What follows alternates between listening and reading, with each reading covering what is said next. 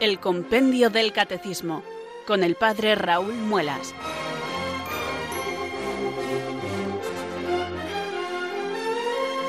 Muy buenas tardes, queridos oyentes de Radio María. Son las 4, las 3 en Canarias. Aquí comienza una nueva edición del programa El Compendio del Catecismo de la Iglesia Católica. Reciban desde Talavera de la Reina un saludo muy cordial del Padre Raúl Muelas, que un día más les habla desde estos micrófonos de Radio María, la radio de la Virgen, la fuerza de la esperanza. Sed todos bienvenidos.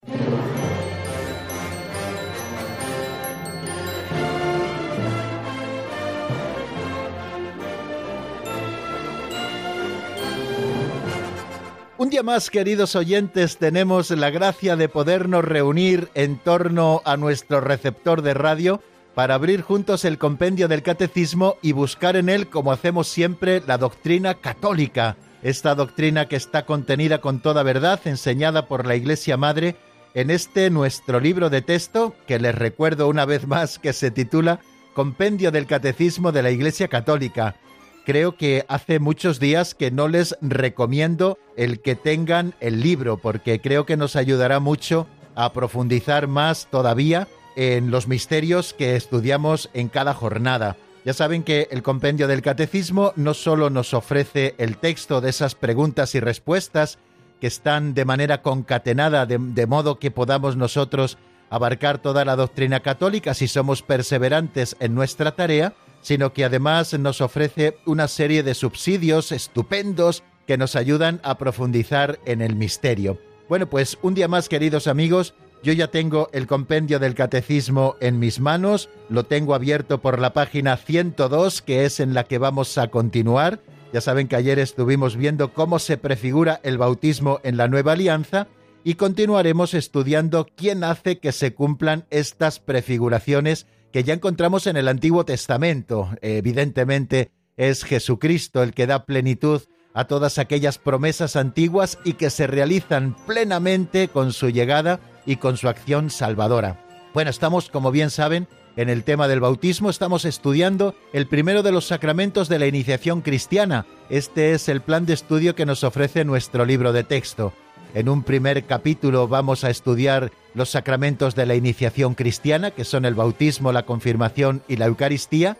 Después estudiaremos eh, dentro de unas semanas o incluso algunos meses estudiaremos los sacramentos de la curación, que son el sacramento de la penitencia y el sacramento de la unción de los enfermos, y por último estudiaremos en un capítulo tercero los sacramentos para la comunión y la misión en la Iglesia, que son el matrimonio y el orden sacerdotal. Bueno, pues este es nuestro plan de trabajo, pero le vamos desarrollando poquito a poco. Ya saben ese refrán que dice que no se conquistó Zamora en una hora, Necesitamos muchas horas, muchos días, mucha atención, mucha ilusión, mucho trabajo para poderle hincar el diente como se merece a este libro de texto que tenemos cada día en nuestras manos. Bueno, pues yo les pido, queridos amigos, que renueven como cada jornada su ilusión porque vamos a encontrarnos con la verdad que la Iglesia Madre nos revela. Se lo he dicho en infinidad de ocasiones, la Iglesia es la depositaria de la verdad y ella es la que nos engendra en la fe la que nos sostiene en ella y la que nos va también educando como buena madre que es en la fe de la Iglesia. Por eso pone a nuestra disposición estos instrumentos, tanto el Catecismo Mayor de la Iglesia, que también es un referente que es bueno que tengamos en nuestra biblioteca, como este libro de texto que resume autorizadamente ese otro referente del que les he hablado, que es el Catecismo Mayor de la Iglesia. Bueno, pues nosotros tenemos este que resume el catecismo y que es el compendio del catecismo de la Iglesia Católica. Está todo desarrollado en apenas 250 páginas, contando también esos otros subsidios que aparecen al final en apenas 599 o 598 números. Estoy citando de memoria. Estamos llegando a la mitad de nuestro estudio. Ya dense cuenta que estamos ya por el número 253 ya estudiado y empezaremos hoy con el 254, o sea que nos vamos acercando peligrosamente, como se suele decir de manera simpática, a la mitad del estudio del compendio del catecismo. Todavía nos queda mucho por delante, todavía nos queda mucho que aprender. Al Espíritu Santo todavía le queda mucho que infundirnos para que nosotros lleguemos al conocimiento pleno de la verdad y podamos hacer vida esta fe que profesamos. La fe no solo permanece a un nivel intelectual en nuestra vida, sino que también ha de bajar a nuestra voluntad e ir ocupando todos los poros de nuestra existencia para que se haga realidad. Por eso hoy, como todos los días, queridos amigos, comenzamos elevando juntos una plegaria de invocación al Espíritu Santo para que venga sobre nosotros, para que nos ilumine con su luz, para que nos fortalezca con su fuerza y nosotros podamos cumplir nuestro cometido. Por eso recemos así. Ven Espíritu Santo, llena los corazones de tus fieles y enciende en ellos el fuego de tu amor. Envía Señor tu Espíritu que renueve la faz de la tierra. Oh Dios, que llenaste los corazones de tus fieles con la luz del Espíritu Santo, concédenos que guiados por el mismo Espíritu, sintamos con rectitud y gocemos siempre de tu consuelo. Por Jesucristo nuestro Señor. Amén.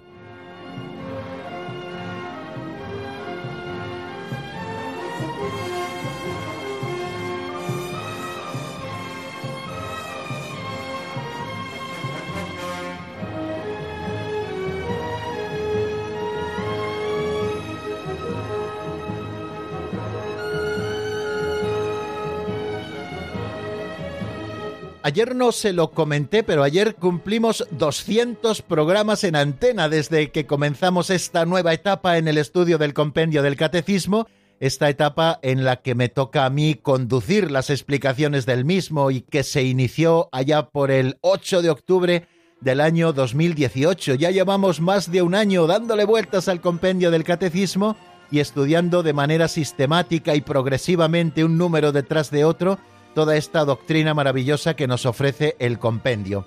Pero antes de abordar el resumen de lo que vimos en nuestro día de ayer, yo les invito, queridos amigos, a que nos aprovechemos también de este aperitivo catequético que ocupa siempre el segundo espacio de nuestro programa, las pinceladas de sabiduría. Tomamos prestadas de un libro así titulado, escrito por don Justo López Melús hace muchos años, tomamos prestadas una de estas pinceladas cada día son pequeñas narraciones de poco más de un minuto que escuchamos en la voz de Alberto y que luego nos dan pie para hacer alguna reflexión práctica sobre alguna de las ideas que escuchamos en esa pincelada. La de hoy se titula Fuertes Deseos.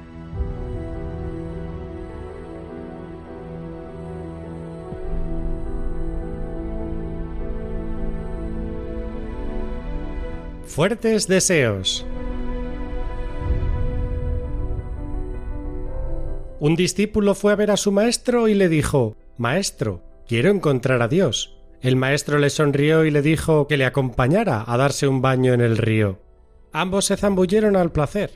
Después el maestro lo agarró y lo tuvo sujeto con fuerza debajo del agua. El joven se debatía furioso, hasta que el maestro le dejó salir a la superficie. Después le preguntó ¿Qué es lo que más deseó bajo el agua? Y él le contestó El aire.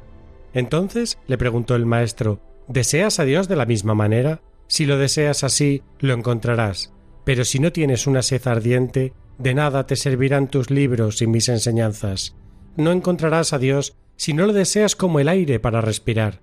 Conozco tus obras y que no eres ni frío ni caliente. Ojalá fueras frío o caliente, mas porque eres tibio y no eres caliente ni frío, estoy para vomitarte de mi boca. Apocalipsis 3, 15, 16. El día que ustedes no ardan de amor, otros muchos morirán de frío.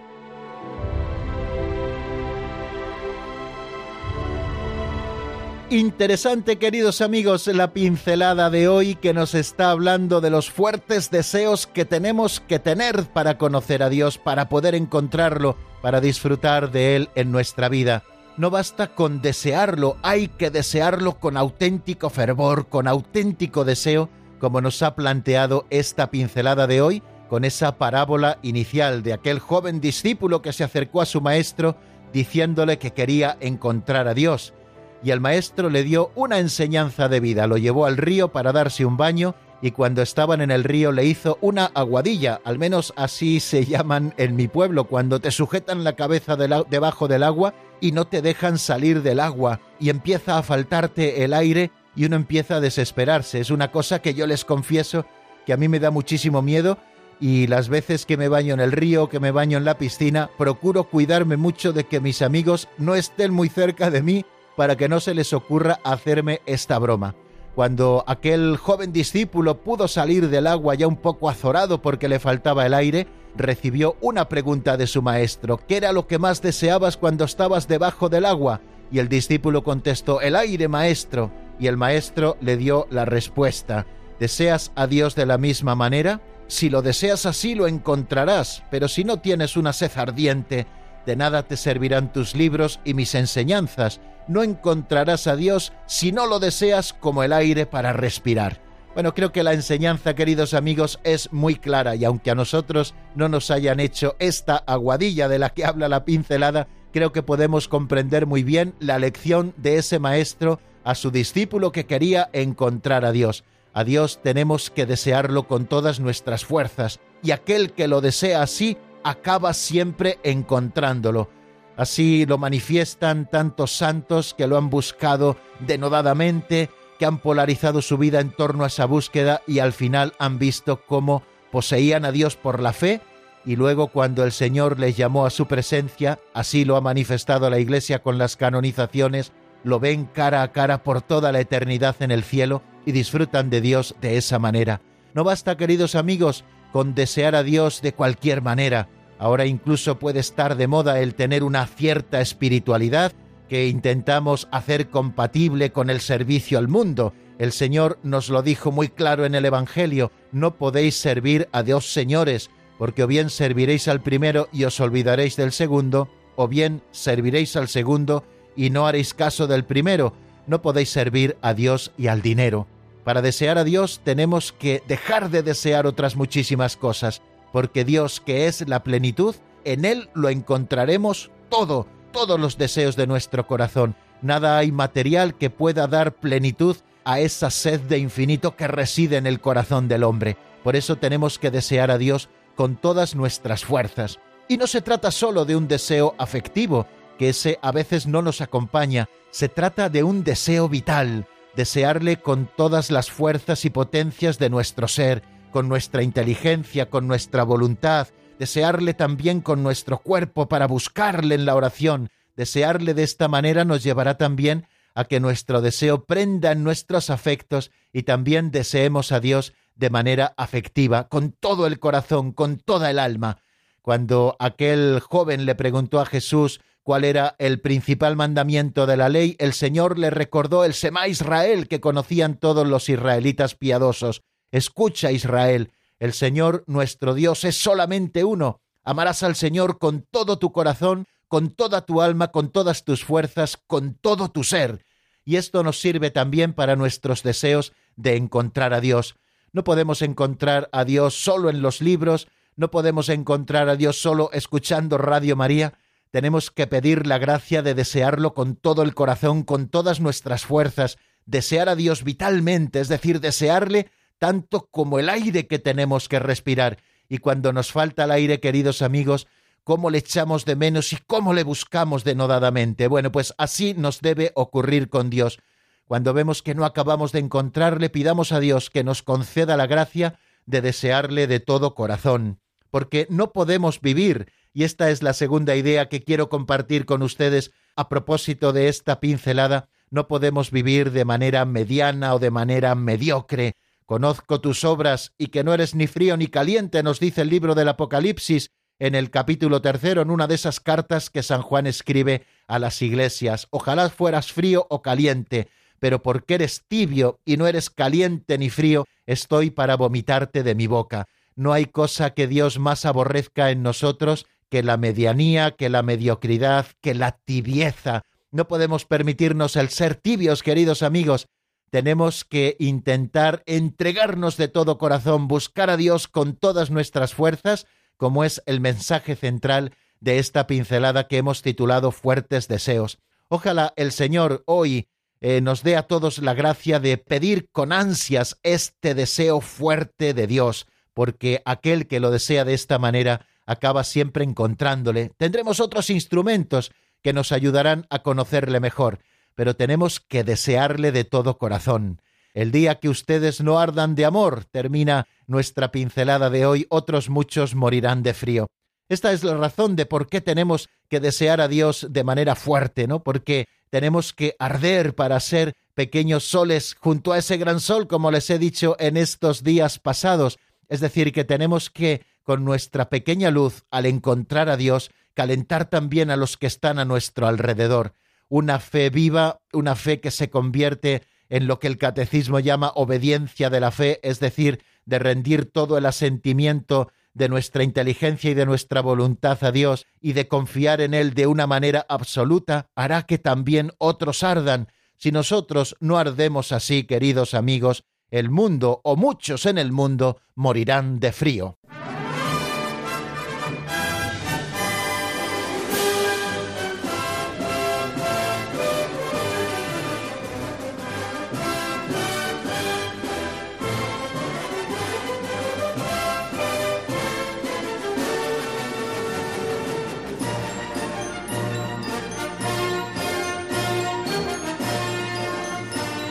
Continuamos, queridos amigos, en la sintonía de Radio María y aprovecho en este momento para saludar a los oyentes que durante los últimos minutos, ya empezado el programa, se han ido incorporando a nuestra emisión. Recordarles que soy el padre Raúl Muelas y que en esta franja horaria, así lo hacemos todos los días laborables de lunes a viernes, abrimos juntos el compendio del catecismo para seguir escudriñando la doctrina católica, esa doctrina que nos salva y estamos hablando del sacramento del bautismo, el primero de los sacramentos de la iniciación cristiana, y estamos casi casi comenzando el estudio de este primero de los sacramentos que es la puerta de todos los demás. Nos preguntábamos, y ayer así lo repasábamos, con qué nombre se conoce al primer sacramento de la iniciación.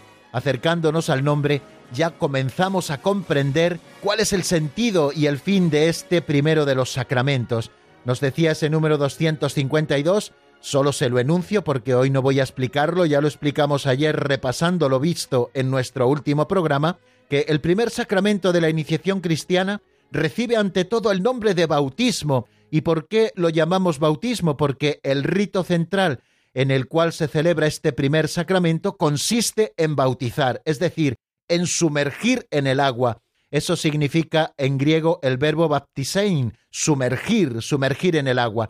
Y esto nos da a entender lo que en nosotros produce el bautismo, o al menos alguno de los efectos del bautismo, ya lo estudiaremos en su momento. Quien recibe el bautismo, queridos amigos, es sumergido en la muerte de Cristo y resucita con él como una nueva criatura. También a este primer sacramento de la iniciación cristiana se le llama baño de regeneración y renovación en el Espíritu Santo. Creo que todos hemos asistido a un bautismo y sabemos que ese rito central consiste en un baño. Bueno, pero es un baño que nos regenera, es decir, que nos hace nacer de nuevo y que nos renueva también en el Espíritu Santo que recibimos en el bautismo con la gracia santificante, porque con la gracia viene a habitar en nosotros el Espíritu Santo que nos renueva interiormente. El Señor se lo dijo a Nicodemo, el que no nazca del agua y del Espíritu Santo no puede entrar en el reino de Dios. Bueno, pues por eso también llamamos a este primer sacramento baño de regeneración y renovación en el Espíritu. Y también lo llamamos iluminación porque el bautizado se convierte en hijo de la luz. Al recibir a Cristo en el bautismo y configurarse con Él, que es la luz del mundo, nosotros también nos convertimos en hijos de la luz. Cuando el sacerdote o el ministro del sacramento del bautismo, al final del rito, entrega una vela encendida al padrino, le dice, recibid la luz de Cristo. A vosotros, padres y padrinos, se os confía acrecentar esta luz, que vuestro hijo camine como hijo de la luz, porque se ha convertido en un hijo de la luz, puesto que ha recibido en sí a Jesucristo, que es la luz del mundo. Como ven, estos tres nombres que recibe el primero de los sacramentos ya nos están hablando de qué es el bautismo. El primero de los nombres es bautismo, que es sumergir en el agua. El segundo es baño de regeneración y renovación en el Espíritu, en palabras del apóstol San Pablo a Tito en el capítulo tercero. Y otro de los nombres que recibe este primer sacramento es el de iluminación, porque el bautizado se convierte en hijo de la luz.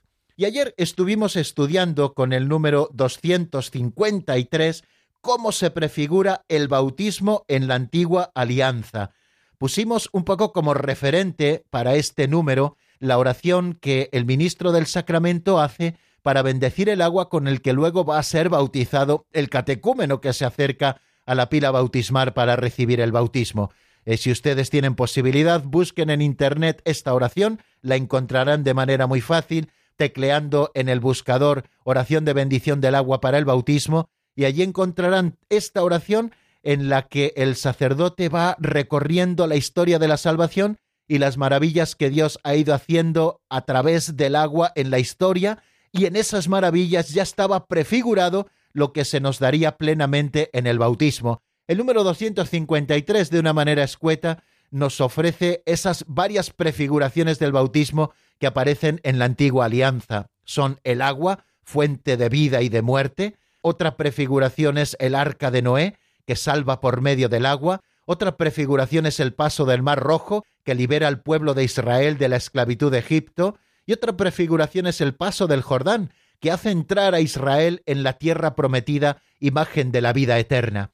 Ninguna de estas prefiguraciones agota todo el significado del bautismo, porque el bautismo viene a planificar todas las prefiguraciones, pero en todas estas prefiguraciones de la antigua alianza encontramos elementos que se dan en plenitud en el bautismo. Nos habla que la primera prefiguración es el agua. Dice el libro del Génesis que al principio el Espíritu de Dios aleteaba sobre las aguas, ¿no? para darles el poder de santificar. Qué bonito es pensarlo así, ¿no? Que el Espíritu de Dios, ese que plenifica plenamente la humanidad de Jesucristo, valga esa redundancia en cuanto a la palabra plenificación, eh, eh, la humanidad de Cristo es llena del Espíritu Santo desde el mismo instante de su concepción, cuando se produce esa unión entre el Verbo eterno del Padre, la segunda persona de la Santísima Trinidad, y esa humanidad completa de Cristo, su cuerpo y su alma, bueno, pues ese espíritu que santifica ya aleteaba sobre las aguas y de alguna manera ya le estaba dando el poder de santificar. Quiere decir que mediante esa oración por la cual bendecimos el agua, esas aguas que luego servirán para el bautismo están recibiendo esa plenitud del Espíritu Santo para que posean el poder de santificar. Ya saben que los sacramentos son signos sensibles que nos entran por los sentidos, eso significa sensibles, pero que nos están manifestando una realidad invisible. De manera que ese agua que se derrama sobre la cabeza del bautizado, queridos amigos, posee el poder de santificar, puesto que el Espíritu Santo, que aleteaba ya desde el principio sobre las aguas, les dio ese poder. Y el agua se convierte en fuente de vida, porque nacemos a una vida nueva cuando salimos del agua bautismal y también de muerte, signo de muerte, porque morimos al hombre viejo, resucitando con Cristo a una nueva vida. Otra de las prefiguraciones es el arca de Noé. Ya recuerdan todos la historia de Noé, cómo la humanidad se había perdido y el Señor quiso recrear la humanidad con aquellas ocho personas que entraron en el arca, como nos recuerda el apóstol San Pedro en su primera carta con aquellas ocho personas, el Señor inició una nueva humanidad que había surgido, que había sobrevivido del agua, ¿no? El arca de Noé, por tanto, es también una prefiguración porque salva por medio del agua. Aquellos fueron salvados porque estuvieron en el arca mientras el diluvio invadía toda la tierra. Pues así, queridos amigos, el bautismo acaba con una vieja humanidad pecadora y nos hace renacer de nuevo, ya salvados por medio del agua bautismal. Otra de las prefiguraciones es el paso del Mar Rojo. Ya saben que Dios liberó a los israelitas de la esclavitud de Egipto. Ellos sufrían esclavitud y por medio de Moisés y después de aquellas plagas, el Señor libera a los hijos de Israel. Pero cuando iban huyendo hacia el desierto, de pronto se encontraron con las aguas del Mar Rojo que en principio se iban a convertir para ellos en signo de muerte, pero Dios obró el prodigio de abrir las aguas del Mar Rojo para que los israelitas caminaran por lo seco y fueran salvados por medio del agua. Los ejércitos egipcios se ahogaron en el agua y sin embargo el pueblo de Israel caminaba por lo seco y pudo llegar así, después de mucho peregrinaje, después de este episodio que estamos comentando en este momento, a esa tierra de promisión. Luego el paso del Mar Rojo, que libera al pueblo de Israel de la esclavitud de Egipto, también es una prefiguración del bautismo, porque a través de esas aguas en las que nosotros somos sumergidos y de las que nosotros salimos, somos liberados de la esclavitud del pecado. Y también nos habla de una cuarta prefiguración, que es el paso del Jordán, cuando los israelitas, después de cuarenta años caminando por el desierto, entraron en esa tierra prometida que emana leche y miel, y entraron por Jericó, antes tuvieron que pasar el Jordán. Y se produjo nuevamente ese milagro que se había producido cuarenta años antes con el paso del Mar Rojo. El arca del Señor iba caminando delante, los que lo portaban se pusieron en medio de las aguas del Jordán, las aguas se dividieron y nuevamente el pueblo pudo caminar por lo seco y entrar en esa tierra prometida que para nosotros que recibimos el bautismo se convierte en imagen de la vida eterna. Bueno amigos, pues vemos estas prefiguraciones de la antigua alianza que nos hablan ya del bautismo, de lo que se realizará de una manera plena en Jesucristo. Pero bueno, eso, queridos oyentes, lo estudiaremos en el número 254, pero después de escuchar una canción que es de Amba y que se titula Hay que evangelizar. Está sacado de un álbum del 2012 que se titula Ábreme la puerta. Pues espero que les guste la canción, que nos ayude a reflexionar sobre estas prefiguraciones del bautismo en la antigua alianza y después de escucharla seguimos adelante con el estudio del compendio del catecismo.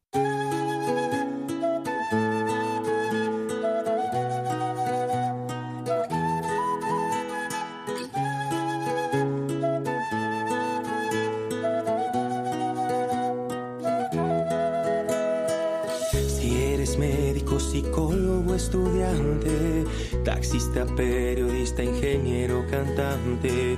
Si eres pintor, agricultor o comerciante, pon atención a este llamado, a este mensaje.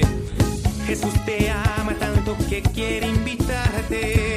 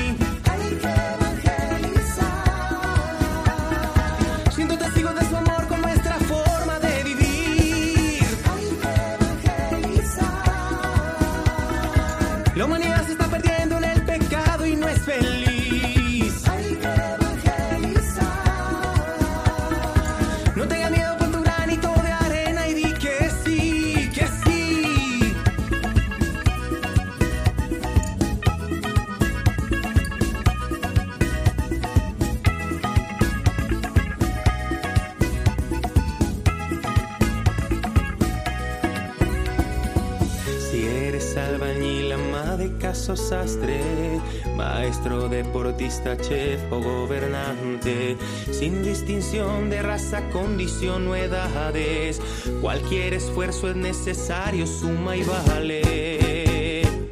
Jesús te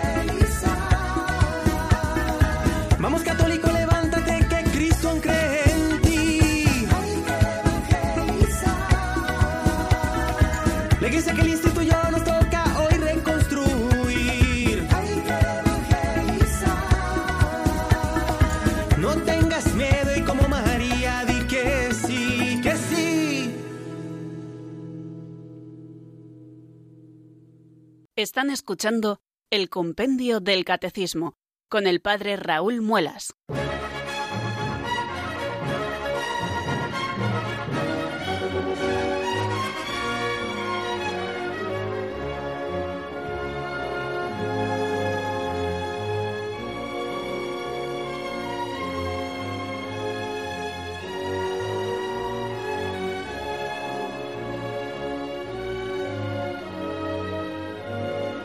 Continuamos, queridos amigos, en la sintonía de Radio María y continuamos avanzando en el estudio del compendio del Catecismo. Si el número 253 nos presentaba las prefiguraciones del bautismo en la antigua alianza, este nuevo número con el que nos encontramos en este momento, el 254, nos va a hablar del cumplimiento de estas prefiguraciones.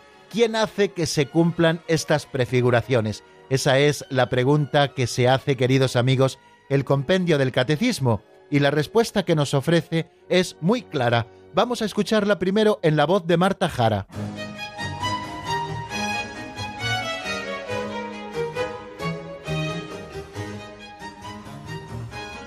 Número 254. ¿Quién hace que se cumplan estas prefiguraciones? Estas prefiguraciones del bautismo las cumple Jesucristo, el cual al comienzo de su vida pública se hace bautizar por Juan Bautista en el Jordán. Levantado en la cruz, de su costado abierto brotan sangre y agua, signos del bautismo y de la Eucaristía, y después de su resurrección confía a los apóstoles esta misión. Ir y haced discípulos de todos los pueblos, bautizándolos en el nombre del Padre y del Hijo y del Espíritu Santo.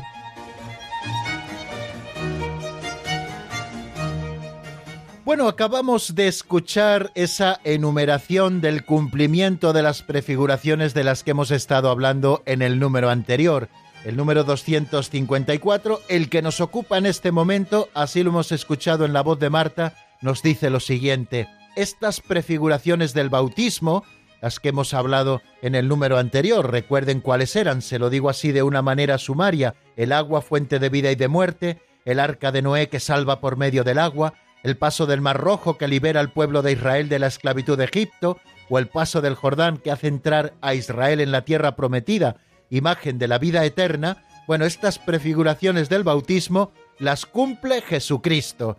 Ya casi lo podíamos averiguar y así lo apuntábamos hace unos minutos. ¿Quién es el que da pleno cumplimiento a las antiguas promesas? Es Jesucristo el que da un pleno y total cumplimiento a las promesas de la antigua alianza. En él se cumplen las profecías antiguas. También estas prefiguraciones del bautismo las cumple plenamente Jesucristo. Y continúa diciéndonos el número 254, el cual al comienzo de su vida pública se hace bautizar por Juan Bautista en el Jordán. Nos sigue diciendo, levantado en la cruz, de su costado abierto brotan sangre y agua, signos del bautismo y de la Eucaristía y después de su resurrección confía a los apóstoles esta misión. Id y haced discípulos de todos los pueblos, bautizándolos en el nombre del Padre y del Hijo y del Espíritu Santo. Como ven, nos ofrece como tres momentos de la vida del Señor donde vemos que se cumplen las prefiguraciones antiguas del bautismo y que se cumplen en Jesucristo. Nos habla de ese episodio con el que Jesús comienza su vida pública, que es cuando se hace bautizar por Juan en el Jordán, nos presenta también a Jesucristo en la cruz. Muchas veces llamó Jesucristo a su pasión y a su cruz un bautismo por el que tengo que pasar y qué sufrimiento hasta que lo pase. Bueno, pues levantado en la cruz vemos cómo de su costado abierto brotan sangre y agua, que son signos de esos dos sacramentos, la sangre signo de la Eucaristía y el agua signo del bautismo. Y después también nos recuerda otro pasaje que está recogido en el capítulo 28 de San Mateo, cuando Jesucristo, antes de ascender al cielo, les dice a sus apóstoles, Id y haced discípulos de todos los pueblos, bautizándolos en el nombre del Padre y del Hijo y del Espíritu Santo. Bueno, la primera de las escenas en las que nos hace pensar para ver el cumplimiento de las prefiguraciones del bautismo es cuando Jesús se hace bautizar por Juan en el Jordán. Si ustedes me lo permiten, por aquello de acudir al texto de la Sagrada Escritura, cosa que hacemos de vez en cuando y que estoy viendo ahora que hace bastante tiempo que no hemos recurrido a este recurso eficaz, pues hoy me van a permitir que comparta con ustedes el texto que aparece en el Evangelio de San Mateo en el capítulo 3, versículos 13 en adelante, donde se narra el bautismo de Jesús. En ese mismo capítulo 3, desde el versículo 1, el evangelista San Mateo nos presenta la figura de Juan el Bautista y también la actividad que Juan hacía junto al Jordán, predicando la conversión de los pecados y practicando un bautismo de conversión, un bautismo por el que los que bajaban al agua de alguna manera se preparaban para recibir al Mesías cuya venida ya estaba cerca. Bueno, pues un día Jesús se acerca también a las aguas del Jordán y sucede lo siguiente.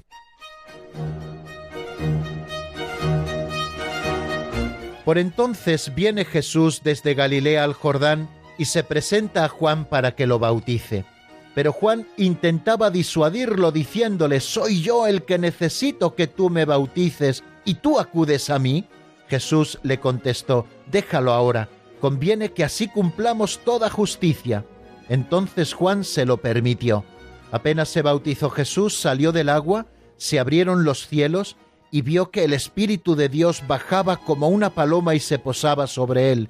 Y vino una voz de los cielos que decía, Este es mi Hijo amado, en quien me complazco.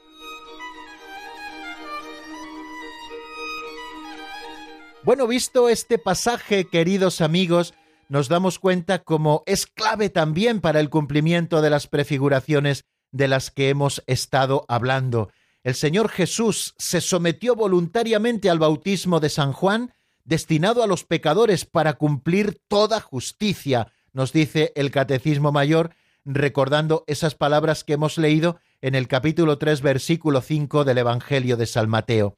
Este gesto de Jesús es una manifestación de su anonadamiento. A mí es un pasaje este del bautismo de Jesús que siempre me ha llamado profundamente la atención, ¿no? Cómo Jesús sin tener necesidad de bajar a bautizarse porque Él era el Cordero Inocente que quita el pecado del mundo, sin embargo, para cumplir todo ese proceso de anonadamiento que nosotros encontramos en el himno de la carta a los filipenses, Cristo, a pesar de su condición divina, no hizo alarde de su categoría de Dios, sino que se despojó de su rango y tomó la condición de esclavo, pasando por uno de tantos, y así se sometió incluso a la muerte y una muerte de cruz. Bueno, ven todo ese proceso de anodadamiento que queda de manifiesto perfectamente en este pasaje que estamos comentando, que es el del bautismo de Jesús. Jesús no tenía nada de lo que pedir perdón, sin embargo, él quiso cargar sobre sí, bajando al Jordán, el pecado del mundo. Qué lección tan bonita nos da el Señor de humildad al hacer este gesto, que es una manifestación más de su anonadamiento, como les estoy diciendo. Y ese espíritu que se cernía sobre las aguas en la primera creación, como hemos eh, dicho recordando el libro del Génesis capítulo primero, versículo segundo, ese espíritu que se cernía sobre las aguas desciende entonces sobre Cristo como preludio de la nueva creación, y el Padre manifiesta a Jesús como su Hijo amado. Creo que este episodio no es una mera anécdota que sucede en la vida de Jesucristo, sino que el Señor bajando a las aguas les da nuevamente ese poder de santificar, porque luego nosotros recibiremos plenamente aquello que Juan solo hacía a modo de signo, puesto que no era un bautismo en el agua y en el Espíritu. Por eso San Juan le dice al Señor, ¿cómo bajas tú a que yo te bautice? Yo solo tengo un bautismo de conversión cuando eres tú el que ha de bautizarme con ese nuevo bautismo en el agua y el Espíritu Santo. Sin embargo, el Señor le dice esa frase siempre misteriosa. Conviene que cumplamos así toda justicia, es decir, conviene que cumplamos así todo lo que Dios ha dispuesto. Y lo que Dios había dispuesto era un camino de despojamiento del Señor hasta llegar a la muerte de cruz, por la cual nos traería la salvación, para que una vez muerto de su costado abierto brotaran el agua y la sangre, signo de los sacramentos de la Iglesia que nos dan la nueva vida. Y es que en su Pascua Cristo abrió a todos los hombres las fuentes del bautismo. Había hablado muchas veces ya de su pasión, de esa que iba a sufrir en Jerusalén, como si se tratase de un bautismo con que debía ser bautizado, y luego la sangre y el agua que brotaron del costado traspasado de Cristo crucificado, se convierten en nosotros en figuras del bautismo y de la Eucaristía, sacramentos de la vida nueva. Desde entonces, desde ese momento en que Jesucristo se deja abrir el pecho por la lanza del soldado y derrama sobre la humanidad allí reunida el agua y la sangre, desde entonces es posible nacer del agua y del Espíritu, como le dice Jesús a Nicodemo, y hemos recordado también estos días pasados para poder entrar en el reino de Dios. Hay unas palabras preciosas de San Ambrosio que están recogidas en su obra de Sacramentis en el capítulo segundo. Dice, considera dónde eres bautizado, de dónde viene el bautismo, de la cruz de Cristo, de la muerte de Cristo. Ahí está todo el misterio. Él padeció por ti, en Él eres rescatado, en Él eres salvado. Por eso también hemos centrado nuestra atención, queridos amigos, en este momento en ese otro pasaje, el del costado abierto de Jesucristo que ustedes encuentran en el capítulo 19 del Evangelio de San Juan. Viendo que Jesús había muerto, nos dice el texto, no le quebraron las piernas para que se cumpliera la escritura, no le quebrarán un hueso, como así debía ser con el cordero que era sacrificado, el cordero pascual, sino que uno de los soldados con la lanza le traspasó el costado y al punto salió sangre y agua. Fijaros qué paradoja nos presenta San Juan, cuando Cristo ya nos lo había dado todo, cuando nos había dado su vida, la había ofrecido por nosotros, por nuestra salvación, cuando ya lo había dado todo aparentemente, abre su costado y de su costado brota un torrente, una fuente de agua viva manifestada en ese agua y esa sangre que brotan de su costado abierto y en los que están simbolizados esos dos sacramentos, la Eucaristía en la sangre y en el agua el bautismo. Y después también este número, al final del mismo, nos habla de otro pasaje, justo al final de la vida terrena del Señor, después de resucitar de entre los muertos y estar apareciéndose durante cuarenta días sus apóstoles, antes de ascender al cielo, les confía una misión. Id y haced discípulos de todos los pueblos, bautizándolos en el nombre del Padre y del Hijo y del Espíritu Santo.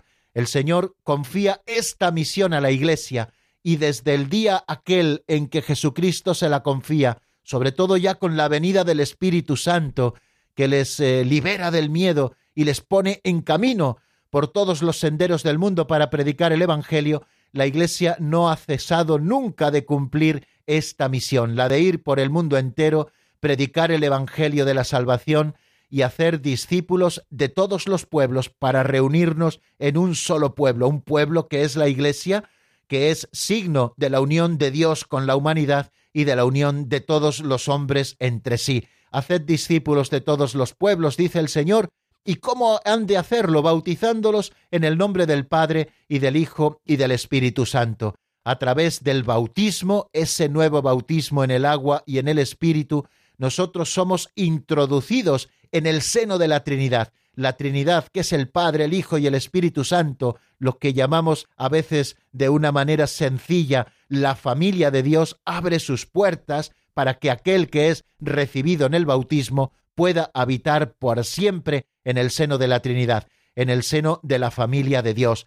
El bautismo, por lo tanto, nos introduce en la vida de Dios, como iremos también estudiando en los próximos números.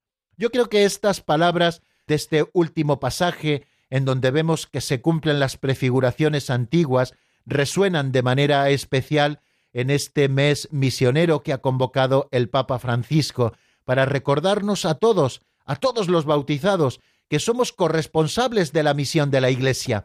La misión de la Iglesia no solamente se le confió a los apóstoles, que la cumplieron y de una manera perfecta, sino que éstos a su vez la transmitieron a sus sucesores y sus sucesores a los suyos y así hasta nosotros.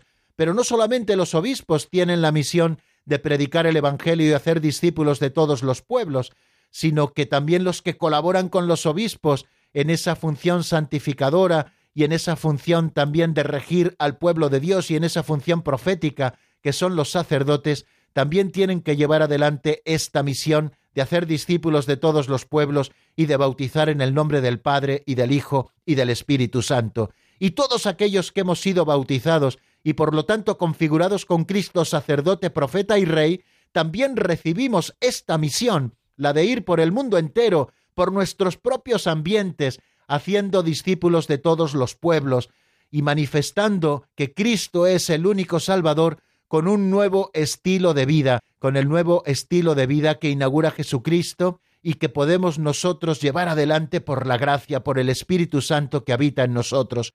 Por eso es tan importante, queridos amigos, que conservemos siempre la gracia del bautismo, y si la hemos perdido en algún momento por el pecado mortal, tenemos un sacramento que es el de la penitencia, por el que se nos perdonan los pecados, somos reconciliados con Dios y con la Iglesia, recuperamos el Espíritu Santo dentro de nosotros y la gracia santificante, y podemos seguir cumpliendo esa misión de ser testigos de Jesucristo resucitado en medio del mundo, animando a aquellos que no han sido bautizados o que no conocen a Cristo a que reciban el bautismo para que vivan siempre en el seno de la Trinidad.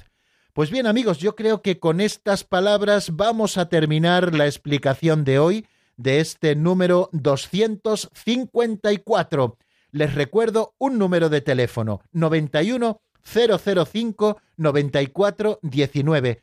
¿Por qué les recuerdo este número de teléfono? Porque es el modo que tienen ustedes de contactar con nosotros y plantearnos sus preguntas o compartir con nosotros su testimonio o hacer alguna breve reflexión al hilo de lo que nosotros estamos diciendo. Es el teléfono de directo de Radio María, 91005 9419. Pueden ustedes, aquellos que lo deseen, ir marcando mientras escuchamos al menos algunos compases de una canción titulada Gracias de Celinés Rodríguez y que está sacada del álbum Dios es fiel Enseguida nos escuchamos nuevamente en el 91005 9419.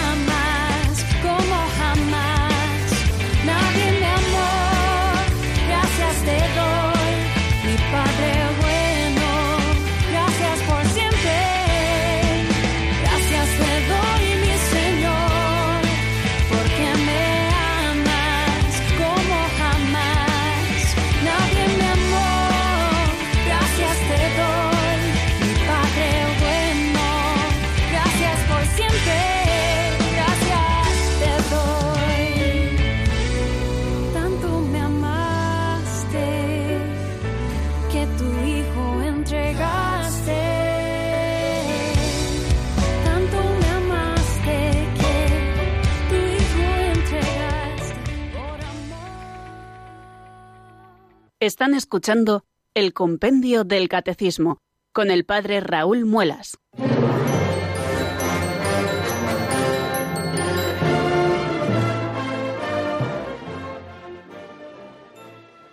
Diez minutos nos separan, queridos oyentes, de las cinco de la tarde y seguimos aquí fieles a la sintonía de Radio María con el compendio del catecismo, que ya saben que todas las tardes, de lunes a viernes, ocupa esta franja horaria en nuestra Radio María España, nuestra querida Radio María.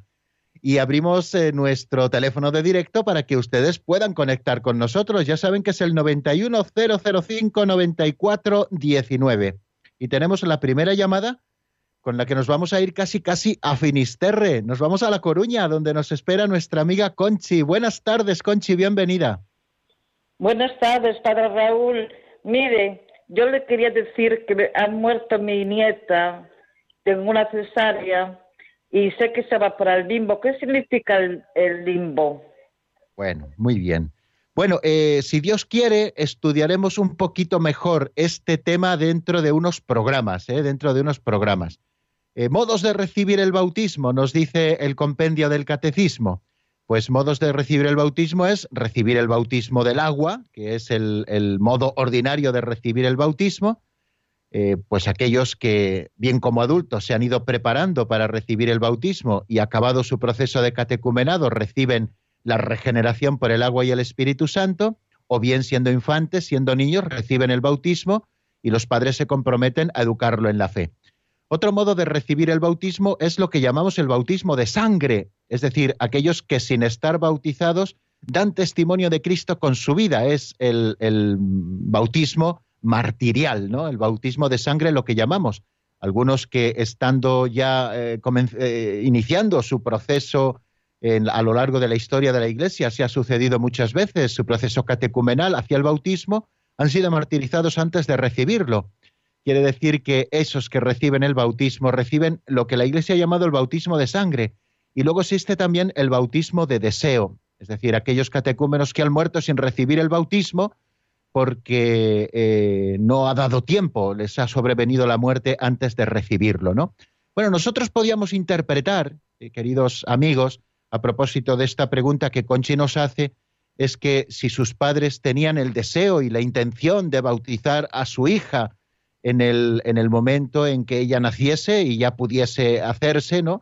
Pues eh, lo hubiera recibido, lo hubiera recibido, ¿no? Podíamos eh, considerar de esta manera que, que la nieta de Conchi ha recibido ese bautismo de deseo, ¿eh? puesto que sus padres así lo deseaban.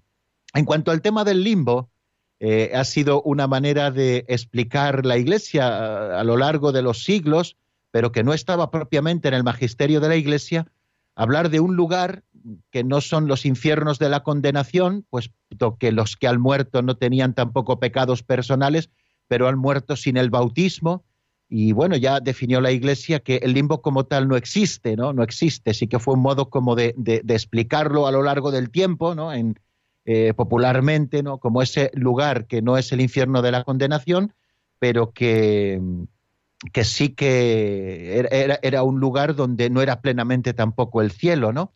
Bueno, pues eh, nos dijo la Iglesia que, que no podemos considerar el limbo como, como un lugar o como un estado de existencia intermedio distinto de, de la condenación del infierno, del purgatorio, donde se purifican de sus pecados para ver a Dios aquellos que han muerto en gracia, pero no plenamente purificados, o del cielo, eh, donde van aquellos que han sido hallados dignos por la misericordia de Dios de contemplar al Señor cara a cara, ¿no?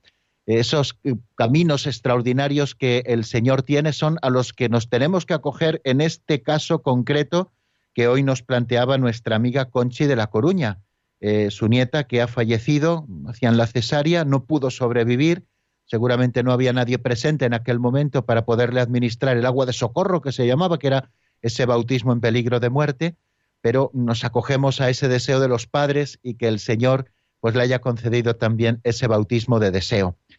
Bueno, queridos amigos, y creo que no tenemos más tiempo para más. Eh, pido disculpas a los oyentes que han llamado al teléfono 910059419 y a los que hoy no podemos atender, pero si Dios quiere, en otros días, porque nos queda mucho catecismo por delante, pues les atenderemos con sus dudas, eh, sus preguntas, sus reflexiones, aquello que quieran compartir con nosotros también, pues a modo de testimonio. Ya saben que llaman a su casa, así que no se corten nunca de marcar este número de teléfono, porque están llamando a su casa y además nos ayudan a todos con sus preguntas a seguir enriqueciendo este estudio que nosotros hacemos cada día del compendio.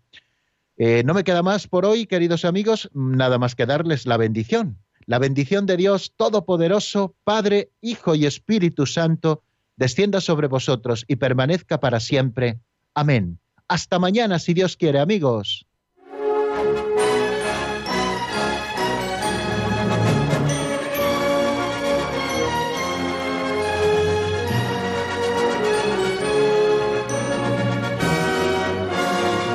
El Compendio del Catecismo con el Padre Raúl Muelas.